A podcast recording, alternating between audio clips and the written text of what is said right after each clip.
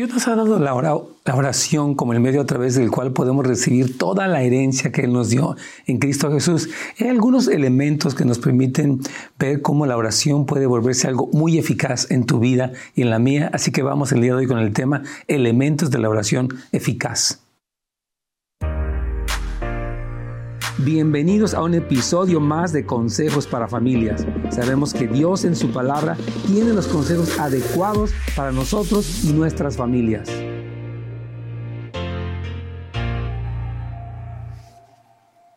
Hola amigos, ¿cómo están? Dios los bendiga muchísimo. Nos encanta estar aquí con todos ustedes. Y hoy vamos a hablar de un tema muy importante que son los elementos de la oración eficaz. Yo creo que todos sabemos que es importante orar, queremos orar más, queremos ver respuestas a la oración. Y en la Biblia encontramos muchas pautas importantes y oraciones modelos, o sea, hombres y mujeres de Dios que oraron y que vieron respuestas eh, muy efectivas a su clamor al Señor. Así que hoy vamos a estar hablando un poquito de la oración de Daniel y particularmente la oración que Daniel hizo por Jerusalén. Y por cierto, les quiero comentar que muchas personas en el mundo, yo creo que más de 5 millones de personas iniciaron el día de ayer un tiempo de ayuno por ah, la paz, la salvación del Señor para Israel. Así que ah, usted puede unirse, tenemos información también dentro de nuestro website, pero hoy queremos hablar un poquito de este tema, pero dirigirlo a todo nuestro amado público, a nuestros queridos hermanos que nos ven y nos escuchan, para que sepan cómo es que podemos eh, o qué causó ¿Qué elementos tuvo una oración que produjo un resultado tan impresionante como el que vemos en la vida de Daniel? Así que voy a estarme refiriendo a Daniel capítulo 9. Es una oración muy preciosa que este profeta hace y vemos al final que ángeles se mueven en los cielos, se le aparece el ángel Gabriel, le da una respuesta eh, hay un cambio en la situación, de hecho, nacional a causa de la oración de este hombre. Entonces vamos a ir estudiando un poquitito, así que únase conmigo porque la meta es darle a usted como cristiano los elementos bíblicos para que usted pueda ver esta respuesta a sus oraciones cuando usted ora por sus hijos, ora por su familia, por su negocio, por su iglesia, por su comunidad, es algo muy importante. Y vemos que aquí dice en el eh, versículo 2 de Daniel 9, dice, en el año primero de su, de su reinado, o sea, del rey Darío, yo Daniel miré atentamente en los libros el número de los años que habló Jehová al profeta Jeremías que había de cumplirse las desolaciones de Jerusalén en los 70 años. Entonces, fíjese bien, lo primero que vemos es que Daniel era un hombre de Dios que estaba leyendo la escritura. Él estaba leyendo particularmente la profecía de Jeremías y Jeremías había profetizado con muchos años de antelación que iba a haber una deportación de todo el pueblo a la nación de Babilonia y un término, o sea, un tiempo específico. Entonces él se pone a leer Jeremías 29 y dice el Señor aquí, puede leer Jeremías 29, 10, porque así dijo Jehová, cuando en Babilonia se cumplan los 70 años, yo los visitaré y despertaré sobre ustedes mi buena palabra para hacerles volver a este lugar. Dice el Señor, esta disciplina que traje a ustedes tiene un término, tiene, una, ah, tiene ah, un momento donde se va a cumplir. Dice, porque yo sé, y es ese famoso versículo que muchos conocemos, los pensamientos que tengo acerca de ustedes, dice el Señor, pensamientos de paz y no de mal, para darles el fin que esperan. O sea, Dios había pasado a su pueblo por un tiempo de disciplina a causa de su pecado pero eso tenía un término y Dios iba a traerlos nuevamente a la tierra y a cumplir su promesa. Dice, porque Él tiene buenos planes. Y usted, yo quiero animarle cuando usted está pasando una dificultad, una lucha, una enfermedad, un tiempo de escasez, nunca lo tome como algo personal de Dios contra usted, como que Dios no le importa, o como que el enemigo es muy poderoso, o como que Dios lo está castigando a usted. Dios sí disciplina, pero su amor mientras nos disciplina, Él, Él nos ama poderosamente. Entonces, el Señor habla, que va a haber este tiempo de disciplina y va a haber un término para esto. Yo tengo buenos pensamientos para ti. Y el versículo 12 de Jeremías 29 dice, entonces me invocarán y vendrán a mí y orarán a mí y yo les oiré y me buscarán y me hallarán, porque me buscarán con todo su corazón y seré hallado de vosotros, dice el Señor, y haré volver vuestra cautividad y los reuniré de todas las naciones y de, todos los lugares donde los arrojé, dice el Señor, y les haré volver al lugar de donde los hice llevar. Entonces, el Señor está diciéndole al profeta, le dice, eh, eh, Jeremías, eh, esto es lo que va a ocurrir. Daniel, después de muchos años, él está leyendo y dice, aquí está, estamos viviendo en este momento lo que fue profetizado. Y Daniel es inspirado por Dios, hermanos queridos, para hacer una oración en este capítulo 9, muy certera, muy guiada por Dios, muy clara. Y esta oración llegó hasta el cielo, hermanos queridos, y hubo una respuesta maravillosa de parte de Dios. Y por eso nuestra meta el día de hoy, mientras comparto con ustedes este tema, es que entendamos cómo es que Dios nos dejó la oración como el medio para recibir todo lo que Él tiene para nosotros, pero tenemos que entender cómo funciona la oración, cómo es que los principios que Dios dejó para que usted pueda ver respuestas. Yo creo que de veras una parte clave en la vida de todo cristiano es su vida de oración. Nosotros no podemos, hermanos queridos, darnos el lujo de no orar. Hay demasiadas cosas con nuestros hijos, nuestros matrimonios, nuestras iglesias que están ocurriendo en nuestra nación que requieren que oremos. Entonces nosotros no podemos vivir una vida en la que o no tuve tiempo para orar, o estoy ocupado, o cansado, o no sé cómo orar. Tenemos, hermanos, que aprender cómo orar. Y obviamente oramos en nuestra sencillez. Yo quiero decirles, usted ora y Dios tiene misericordia, Él es bueno, pero siempre podemos y debemos crecer en la manera en la que oramos, en la motivación, la dirección, el propósito con el que usted está orando es fundamental para que podamos ver el reino de Dios irrumpiendo a nivel de todas las áreas de nuestra vida. Entonces, por eso aquí estamos viendo cómo Daniel es un hombre que lee la escritura entiende lo que está pasando en su momento histórico y empieza a levantar un clamor coherente, un clamor que se alinea a la voluntad de Dios y él ve respuestas poderosas. Y bueno, hoy queremos decirle, si tiene una pregunta puede llamarnos, estamos aquí en vivo en el 877-711-3342.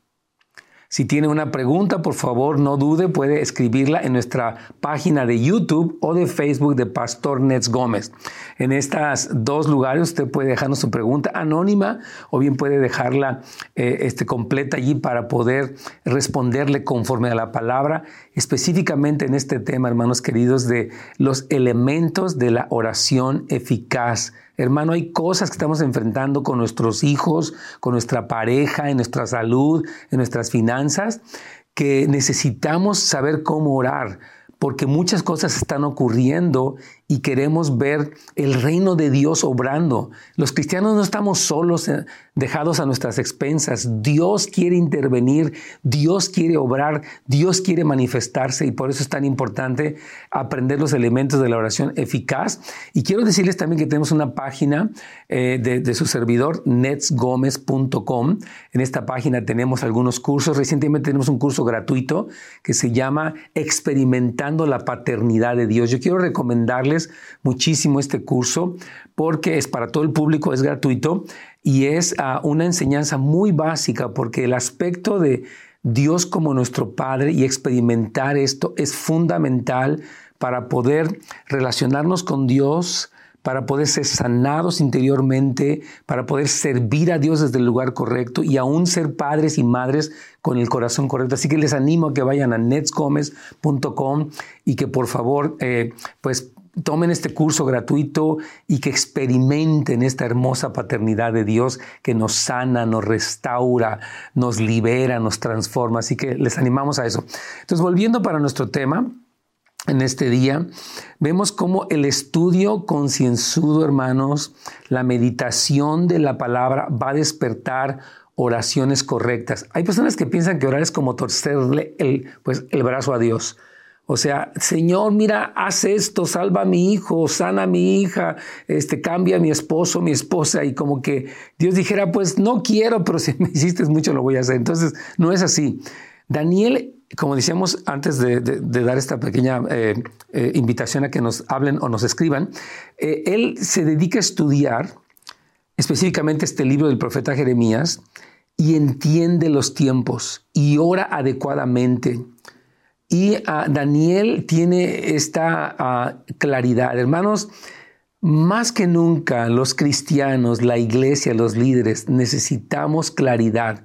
Cuando vemos algo que pasa a nivel político, a nivel económico, a nivel social, ¿cómo interpretamos lo que está ocurriendo desde la perspectiva bíblica para entonces poder orar adecuadamente, orar lo que Dios quiere? A veces nuestra meta es quiero seguridad, quiero felicidad, quiero paz, y no está mal, pero Dios está pasándonos por procesos y cosas que Él dijo que era necesario que ocurrieran en la tierra. Entonces, mi primer ánimo para poder orar de manera eficaz en su vida es conozca la Biblia, la Escritura, el Nuevo Testamento, léalo, medítelo de manera cotidiana y a partir de ir ganando entendimiento, usted va a decir, ok Señor, ya sé cómo orar por aquel hijo que no quiere venir a la iglesia, por aquella hija que se apartó, que tal vez se casó con una persona que no conoce al Señor, por aquel hijo que se fue a la universidad y está,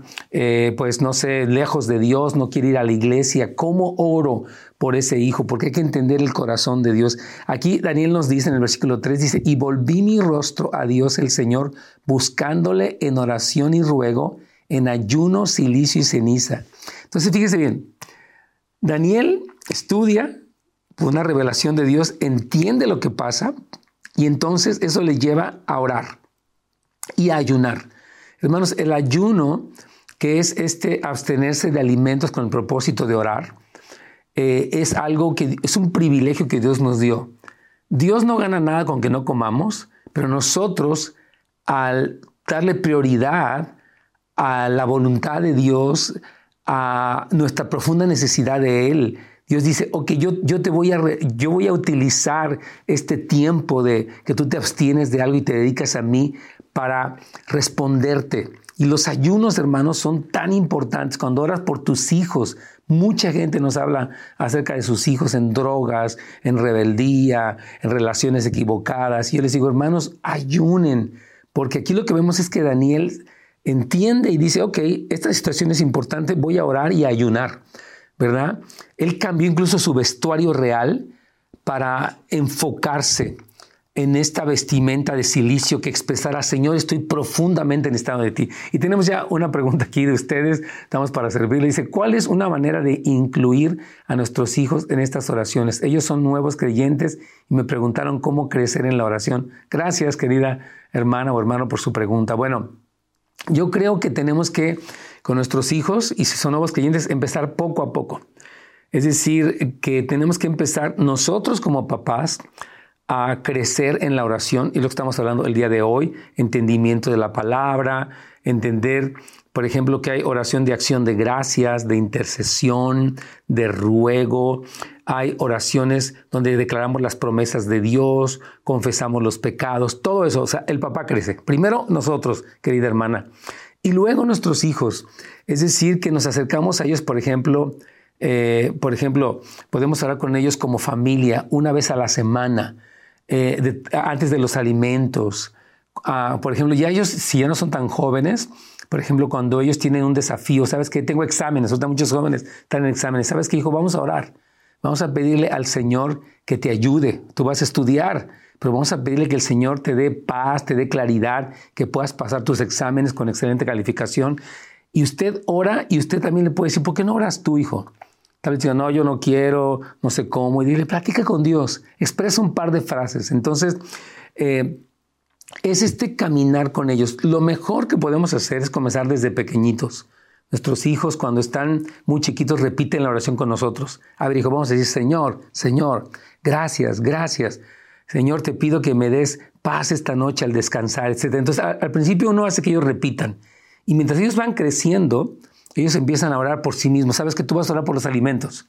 Hoy vamos a salir de viaje, tú vas a orar por este viaje, hijo. Vamos a pedir conforme a este Salmo 91, que el Señor es nuestro escudo. Entonces, es poco a poco, hermanos queridos, y hay libros también, está un libro que se llama Creciendo en la oración de Mike Bickle, está en español e inglés, donde él trae mucha enseñanza muy clara acerca de cómo crecer. Entonces, la respuesta es, usted crezca y poco a poco le llévelos a un crecimiento. Y la clave es conocer a Dios y su palabra. ¿Quién es el Señor y qué quiere? Eso es lo más importante, porque, repito, a veces estamos orando, hermanos queridos, cosas que no son la voluntad de Dios. Por ejemplo, dice la Biblia que no te unas en yugo desigual con un incrédulo. Digamos, una muchacha que quiere andar con un muchacho no cristiano, y está orando, Señor, bendice que nuestro noviazgo, decir, no puedes orar porque Dios bendiga lo que Él no bendice. Una relación desigual, se llama yugo desigual, Dios no la puede bendecir. Entonces, ¿cómo oramos por una relación de noviazgo que Dios no aprueba? Entonces, por eso estoy diciendo, vamos a conocer quién es Dios y qué quiere, porque yo no puedo forzar a Dios, fíjese bien, a que le bendiga lo que Él dijo que no va a bendecir. Dice, yo, no, yo no voy a bendecir eso porque lo mejor que tú es puedes casarte con alguien del pueblo de Dios. O sea, Dios, Dios nos llama a que formemos matrimonios cristocéntricos, relaciones de noviazgo así. Entonces, por eso le digo que es tan importante eh, que podamos conocer la voluntad de Dios para no pedirle a Dios algo que Él no va a hacer. Porque mire, Dios no está obligado a hacer lo que yo quiera. Dios es Dios. Y nos corresponde orar como, como Jesús nos enseñó a orar. En el Padre nuestro dice, Señor, hágase tu voluntad como en el cielo, también en la tierra. Las oraciones de los cristianos están conectadas con lo que Dios quiere hacer, que es lo mejor. Hermanos, la voluntad de Dios es buena, es agradable y es perfecta. Entonces, cuando oramos su voluntad, es lo mejor para nuestros hijos, nuestras finanzas, nuestros negocios, nuestros problemas. Tenemos que orar, ¿qué quieres, Señor? Y eso fue lo que hizo precisamente Daniel. Y algo que quiero tocar que es importante y que no se me sale del corazón es el que estemos orando por Israel. Eh, yo eh, este fin de semana hablé, si usted gusta puede verlo ahí, en housesoflight.org o en nuestro canal de YouTube de la iglesia, Houses of Light Church. Usted puede ver allí eh, esta enseñanza que dimos acerca de orando conforme al corazón de Dios por Jerusalén. Hay cosas, hermanos queridos, iglesia amada, que están en el corazón de Dios, y una de ellas es Israel y particularmente la ciudad de Jerusalén. Y el unirnos a lo que Dios quiere es fundamental. Yo decía ayer, y quiero reiterarlo, que muchos cristianos son eh, como tipo, como un borreguito, y eh, quiero explicar qué era.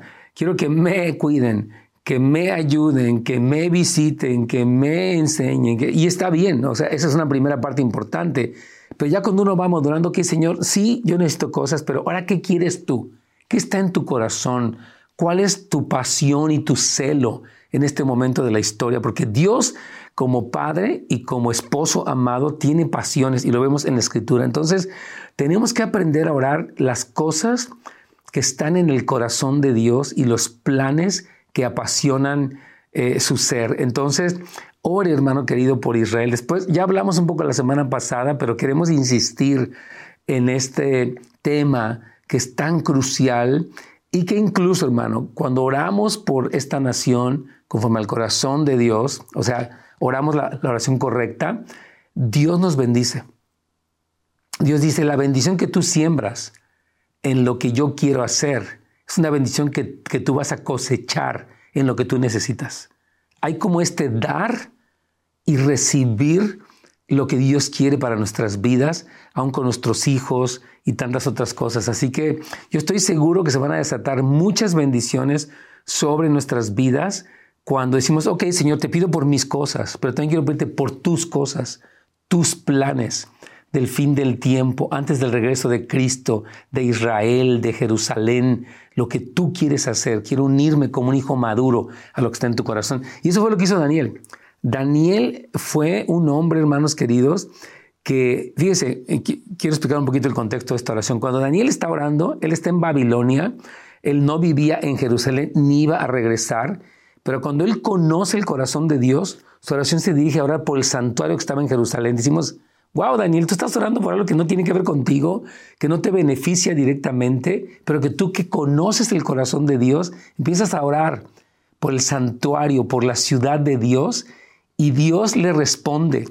Y el ángel viene y dice, Daniel, eres muy amado, porque en el cielo estamos esperando personas que ore en la voluntad de Dios para que podamos los ángeles intervenir. Hermanos, Dios quiere intervenir y actuar, y es lo que ora Daniel, pero siempre que oramos lo que es su voluntad. Entonces, quiero animarte a que sigas creciendo en estos elementos de la oración eficaz. Y vamos a ver qué, qué, sigue diciendo Daniel. Versículo 4 de Daniel 9 es lo que estamos estudiando el día de hoy. Dice, y oré al Señor, a Jehová mi Dios, e hice confesión diciendo, ahora Señor, Dios grande, digno de ser temido, que guardas el pacto y la misericordia con los que te aman y guardan tus mandamientos. A mí me encanta esta oración porque no está en la queja de que, híjole, pues, ¿por qué estamos aquí en esta nación extraña? ¿Dónde estaba Dios? A ver, si Dios nos ama, ¿por qué estamos aquí? Daniel no estaba ni ofendido con Dios, ni en un conflicto con Él. No estaba reclamándole porque a veces nos pasa, ¿no? Al ser humano. ¿Y por qué, si Dios es amor, pasó esto? ¿Y por qué? ¿Y dónde estaba Dios cuando estaba pasando tal cosa? Daniel dice, Señor, nuestra es la falta. Dice que él hizo confesión diciendo, Señor, tú guardas tu pacto y eres misericordioso, pero nosotros hemos pecado. O sea, la razón de la crisis no vino ni por tu falta de amor, ni por tu desinterés por el pueblo, vino por nuestro pecado. Y Daniel ubica, hermanos, él se humilla. Un elemento de la oración eficaz es reconocer nuestra condición, nuestro pecado, arrepentirnos. No se trata de que vivas condenado. Soy lo peor, no.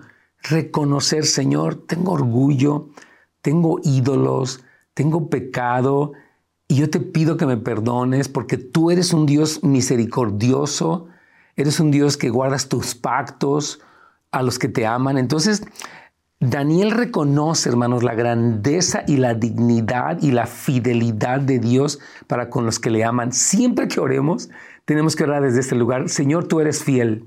Señor, tú eres grande. Señor, tú eres digno. Yo no puedo decir, oh, es que mi problema es tan grande, todo esto está tan horrible y Dios pues allá anda, no sé, no, tú eres grande. Hermanos, parte de la oración efectiva es ubicar la grandeza de Dios y la pequeñez de nuestros problemas, aunque sean problemas grandes de naciones, de gobiernos, para Dios. Dice, la Biblia que las naciones para Dios son como el, polvo que se queda en el hueco de la mano o la gota que está en la cubeta, o sea, no son nada.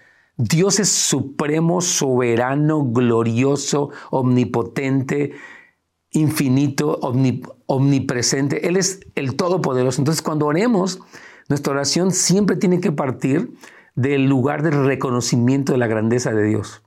Importantísimo. Dice la Biblia en Hebreos, sin fe es imposible agradar a Dios porque es necesario que el que se acerca a Dios crea que, que le hay y que Él es galardonador o recompensador de los que le buscan. Entonces, muy importante, hermanos. Algo aquí sigue diciendo Daniel, el tiempo va, volando, pero quiero hablar un poquito de esto porque es muy importante. En Daniel 9:5 dice, hemos pecado, hemos cometido iniquidad, hemos hecho impíamente, hemos sido rebeldes y, y nos hemos apartado de tus mandamientos y de tus ordenanzas. Él dice, reconocemos nuestra historia, dice él, como pueblo. Hemos cometido todo esto que nos vino, nos vino por supuesto que nos lo ganamos a pulso, no lo merecíamos. Dice, no hemos obedecido a tus siervos los profetas. Daniel sabía que no habían obedecido a la voz del profeta Jeremías de arrepentirse. Dice, ellos, los profetas hablaron en tu nombre a nuestros reyes, a nuestros príncipes, a nuestros padres, a todo el pueblo, pero no obedecimos. Entonces, él dice, estamos en una crisis producto precisamente de nuestra obstinación tan grande y te pedimos, Señor, perdónanos por, por lo que hemos sido, ¿verdad? Y yo creo que es importante, hermanos, tener esta actitud. En el Padre Nuestro, la oración modelo de Jesús, Él nos enseñó y perdónanos nuestras ofensas, así como nosotros perdonamos a los que nos ofenden. Quiero concluir porque ya me quedan un par de minutos eh, en este momento.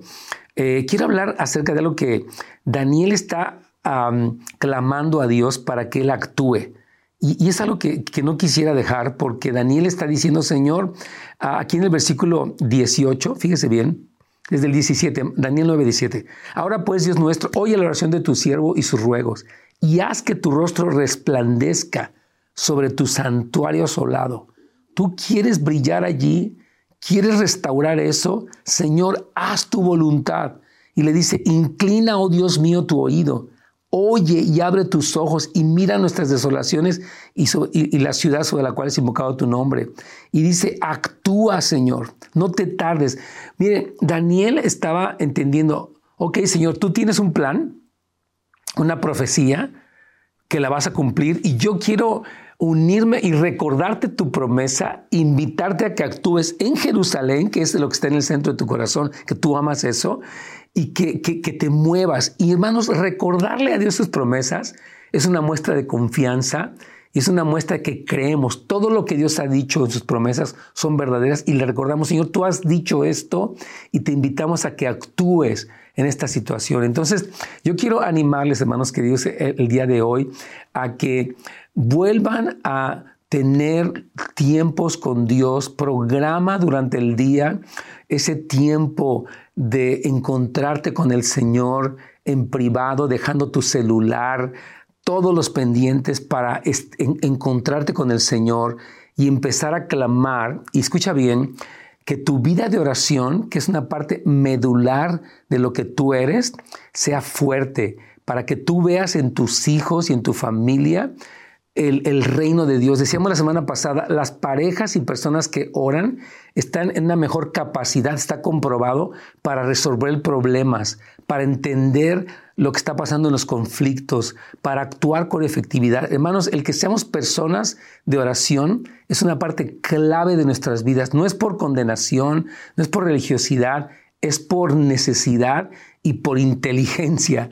Señor, yo necesito tener estos tiempos donde yo me conecto contigo, conozco tu voluntad y entonces oro lo que tú quieres y veo tu reino irrumpiendo en mi vida, en los desafíos, hasta los más insignificantes que tengo. Puedo ver tu mano, puedo ver tus milagros, puedo ver tu gracia. Hermanos, Dios anhela visitarnos y Él anhela, y Él está esperando que tú levantes tu voz y clames a Él. Dios me los bendiga, hermanos. Primeramente, Dios, mañana vamos a continuar con un programa más. Bendiciones. Gracias por habernos acompañado el día de hoy en un episodio más de Consejos para Familias. Nos vemos la siguiente vez.